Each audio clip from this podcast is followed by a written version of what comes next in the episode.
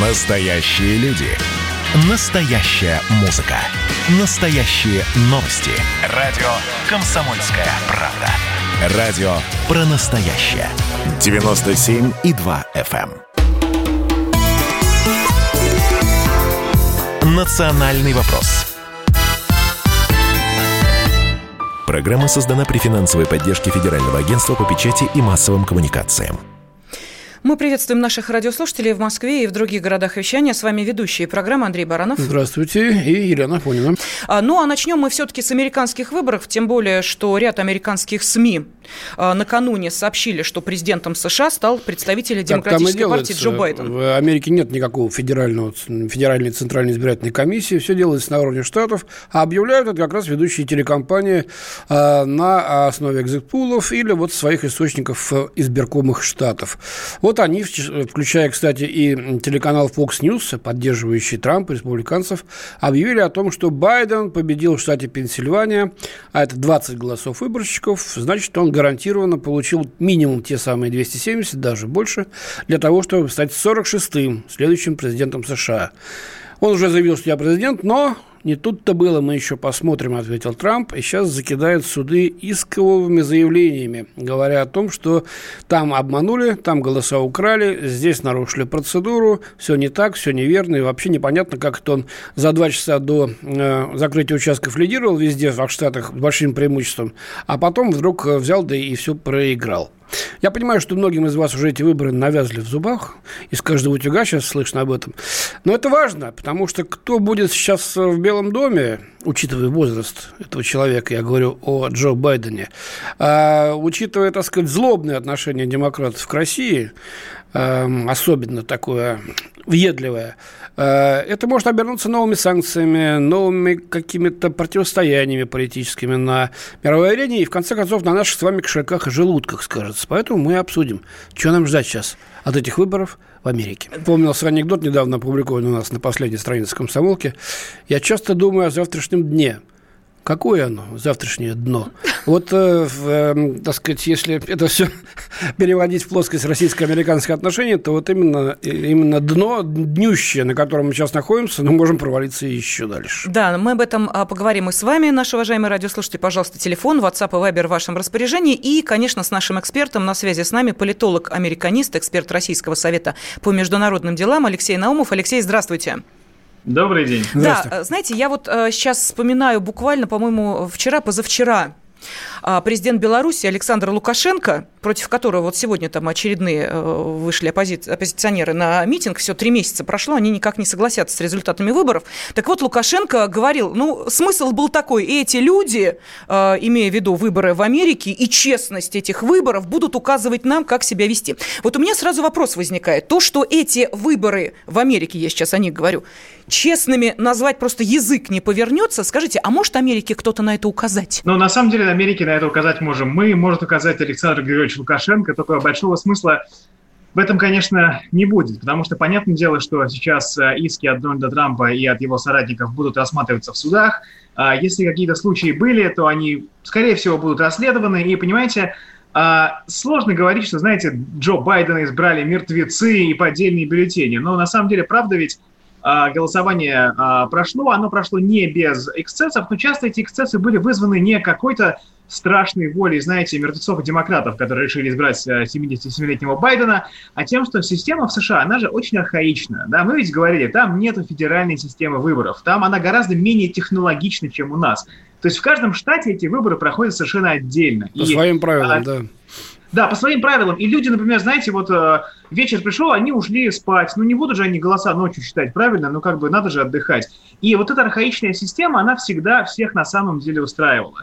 Но сейчас ведь мы видим, что американское общество очень сильно расколото. И сейчас эти выборы, они воспринимались как, в общем, последний бой да, демократов, вот этих вот сторонников глобализма с 50 гендерами, розовыми волосами да, и так далее, и а, республиканцев, вот этих вот хранителей традиций, и а, по мнению многих расистов, нацистов и практически э, ну, Гитлера, да, который тоже рвался к власти опять.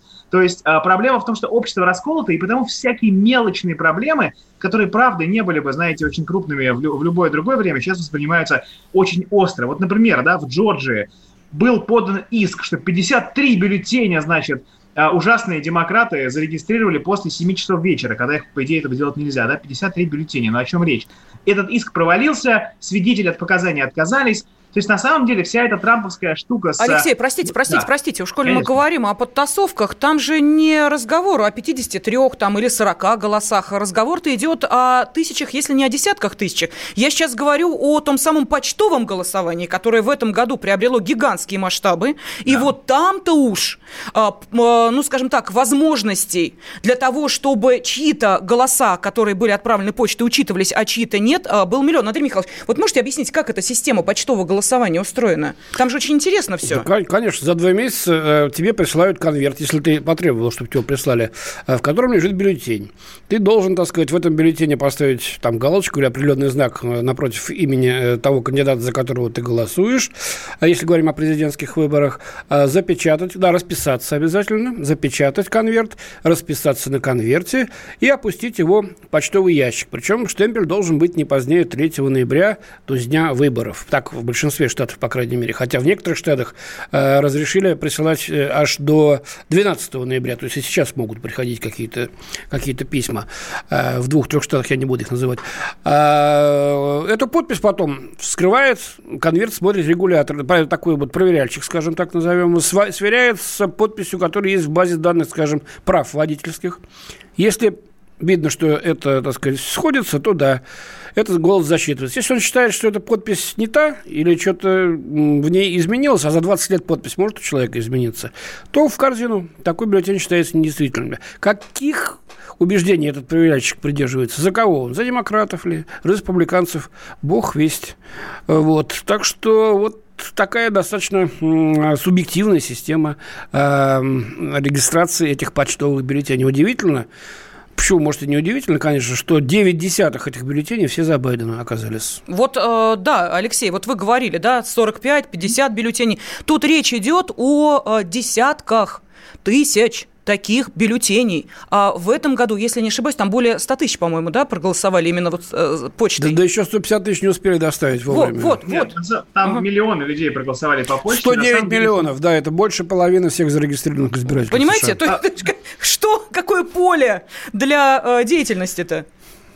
Ну, поле для деятельности, собственно, оно из двух сторон. Вы же знаете, да, что главу почтовой службы США, которая, кстати, недофинансирована и работает, правда, неважно, это трамповский человек. И его обвиняли, что он специально затормозил поставку сотен тысяч этих бюллетеней, чтобы они не были учтены. Тут какая проблема? Штаты сами определяют, как им голосовать. Как им голосовать по почте, когда можно присылать эти бюллетени.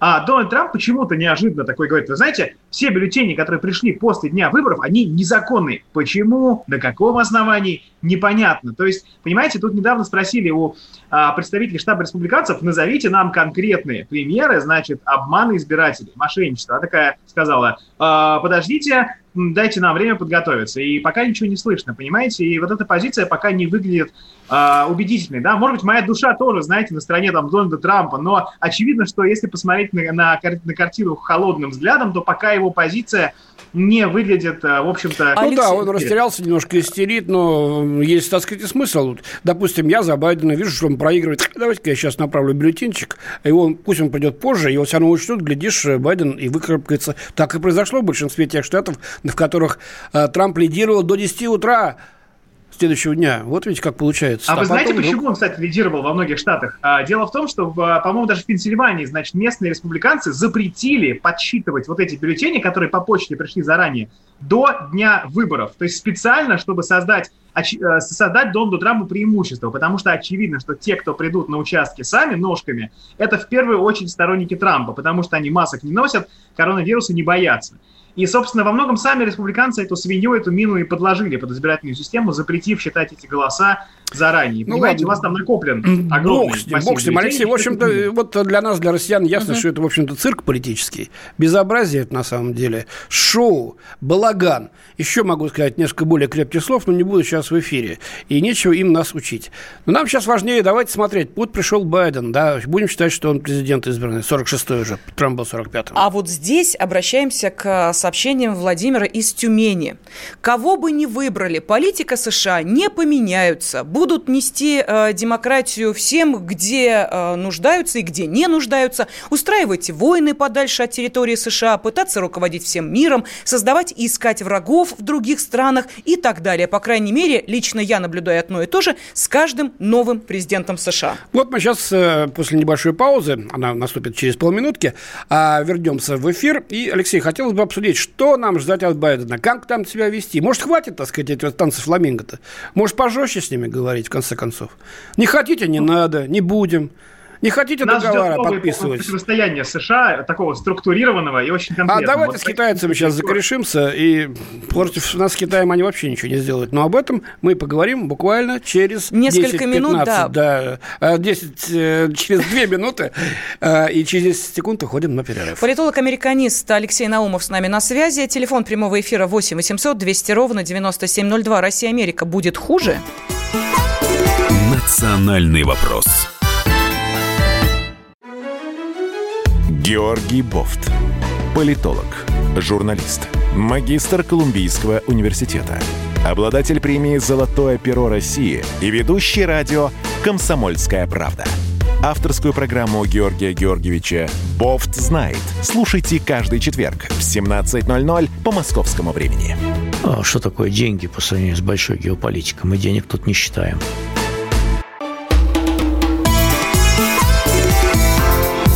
«Национальный вопрос» студии Андрей Баранов. И Елена Афонина. И с нами на связи политолог-американист, эксперт Российского совета по международным делам Алексей Наумов. Ну вот что нам пишут. Это не дно. Начинается самая жара, наедимся гадости досыта. Далее. Отобрать Нобелевку у Обамы и присвоить Трампу. Дональд, президент США, не развязавший ни одной войны, напоминает Дмитрий. Поменьше говорите об Америке, побольше о России. Кого бы они ни выбрали, все равно они против России. Россия пора Западу показывать силу и политическую волю, пишут нам наши радиослушатели из Москвы. А как мы раздухарились-то? Вообще действительно, ну сколько ж можно терпеть все это? Алексей, так что нам ждать от э, Джозефа Байдена и от э, Камала Харрис тоже? Потому что Джозефу Байдену 79-й годик уже пошел. Как, 78-й? А, 78-й, да.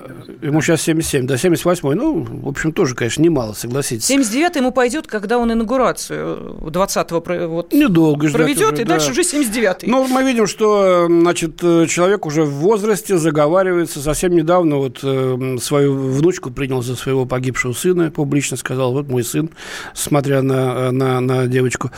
А, ну, то есть процесс есть. И Камала Харрис, это первая афро- афроамериканка, которая станет вице-президентом президентом, если все пойдет по сценарию демократов.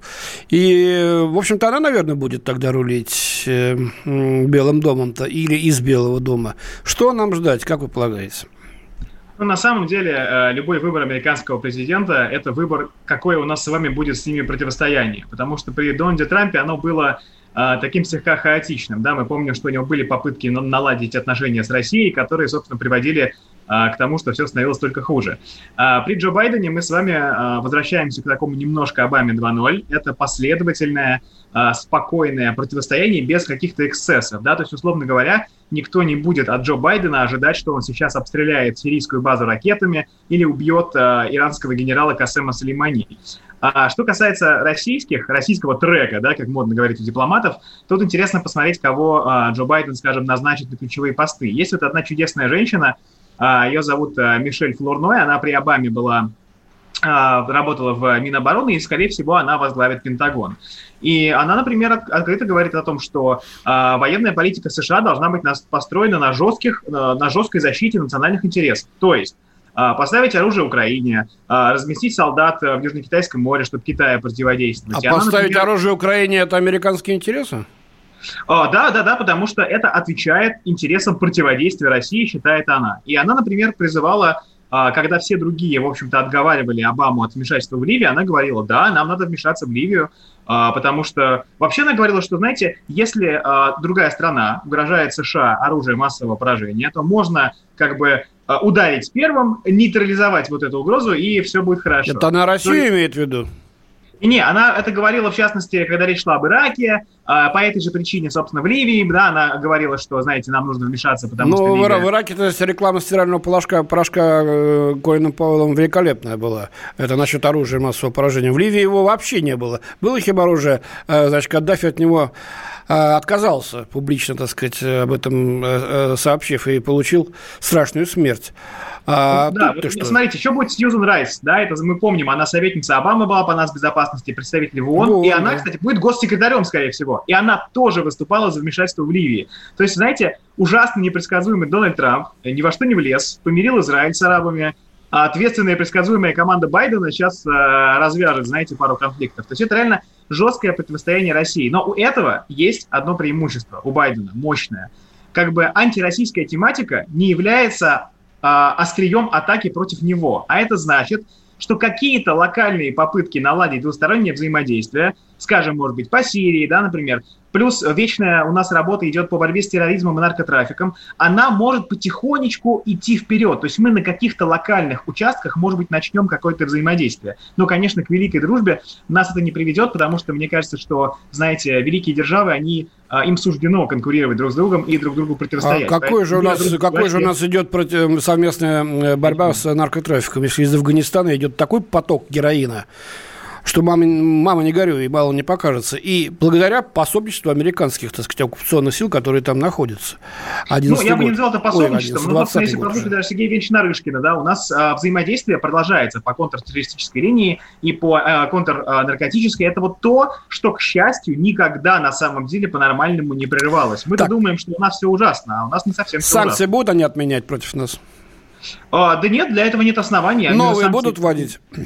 А, вполне, вполне вероятно, да. А, ничего Джо Байдена сдерживать не будет, но мы надеемся, что, понимаете, Дональду Трампу нужно было показать, что он не российский агент, то есть нужно было быть специально очень жестким с Россией. У Джо Байдена такой штуки не будет, и можно понадеяться, что санкции просто так, знаете, которые позлить Россию, ни на что не повлиять, только скатить мир к очередному противостоянию, ну, к усугублению противостояния, можно надеяться, что таких санкций не будет. Давайте конкретно. Северный поток-2, который, значит... Э, а вот это, кстати, интересный вопрос. А как Америка будет налаживать отношения с Европой? Мы же видим, что вот на а, последней стадии а, президентства Дональда Трампа эти ну, отношения да. обострились. Вот давайте возьмем Северный поток-2, который, значит, Трамп всячески пытался остановить и заморозил на более чем на год. Э, Байден э, разрешит доложить эту трубу и, так сказать, наладить нам туда экспорт и получать наши миллиарды?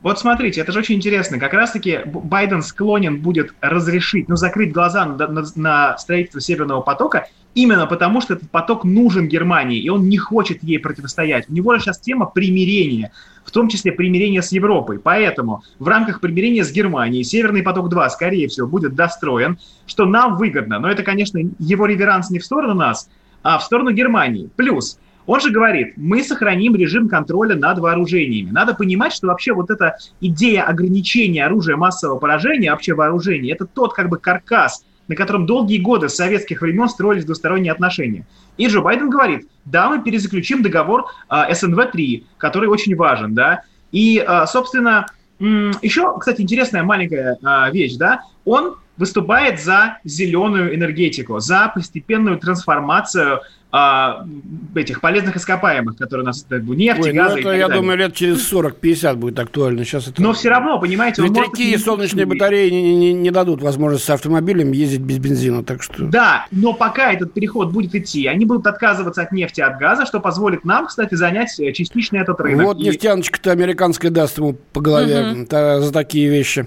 А эти ХАС и все остальные, которые на слайне сейчас подсели.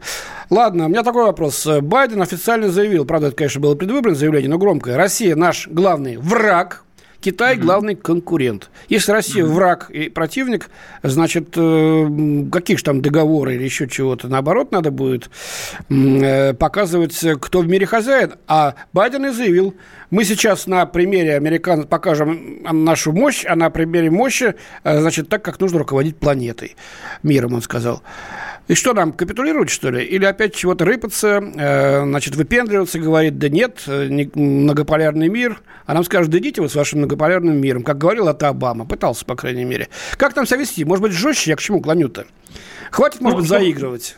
Э, Джо, Джо Байден сказал все правильно. Мы главная угроза США в плане разрушения их альянсов. Мы потихонечку пытаемся Европу на свою сторону перетянуть. Говорим, для чего вам эти антироссийские санкции? Вы от них только Так теряете. мы здесь живем, мы с ними граничим, с Европой. А где В Америка? и дело. Мы представляем для них угрозу. Важно понимать, Россия единственная страна в мире, единственная, Китай даже рядом не стоит. Да, которая может уничтожить Соединенные Штаты, как и они И нас. не только. Она может любой стране дать гарантии от военного невмешательства США. Мы вошли в Сирию, США теперь не смогут войти в Сирию, понимаете? Любой стране на земле мы можем обеспечить такие гарантии. Китай такого сделать не может. И очевидно, что Джо Байден России опасается. Нам не нужно раскручивать вот этот, как раньше говорили, маховик э, военной пропаганды. У нас есть свои интересы, мы должны жестко их отстаивать. Но идти на конфронтацию с э, американцами нам смысла нет. Мы тоже не выигрываем Значит, от так, этой давайте тогда опять конкретно, Алексей. Жесткие интересы. Да. Постсоветское пространство – это те красные линии, за которые мы не пустим никого. Мы не собираемся, э, значит, э, претендовать на независимость этих стран, снова их, так сказать, делать российскими, так сказать, губерниями, но вы туда не лезьте. Мы можем так сказать? Мы э, можем, так сказать, на каких-то закрытых переговорах. И Джо Байден, кстати, человек очень реалистичный. Он ни, никогда не будет вам э, говорить про какие-то, знаете, несбыточные мечты. Алексей, родной мой, я же помню, как он сидел во главе стола, э, значит, э, в Киеве, во главе. Да, и все, да, и да. все товарищи украинские с блокнотиками записывали, как э, вот обычно в Северной Корее так происходит. Вождь вещает, все записывают. Просто Но, революция 14 -го года понимаю. украинская, она при каком президенте-то была американском? Вот хочется ну, вспомнить. При Обаме. А, ну, а она кто была у него... при Обаме, и, да. и Байден был а куратором, курат, смотрящим за Украиной. И там, кстати говоря, хорошо нагрел руки через своего сына.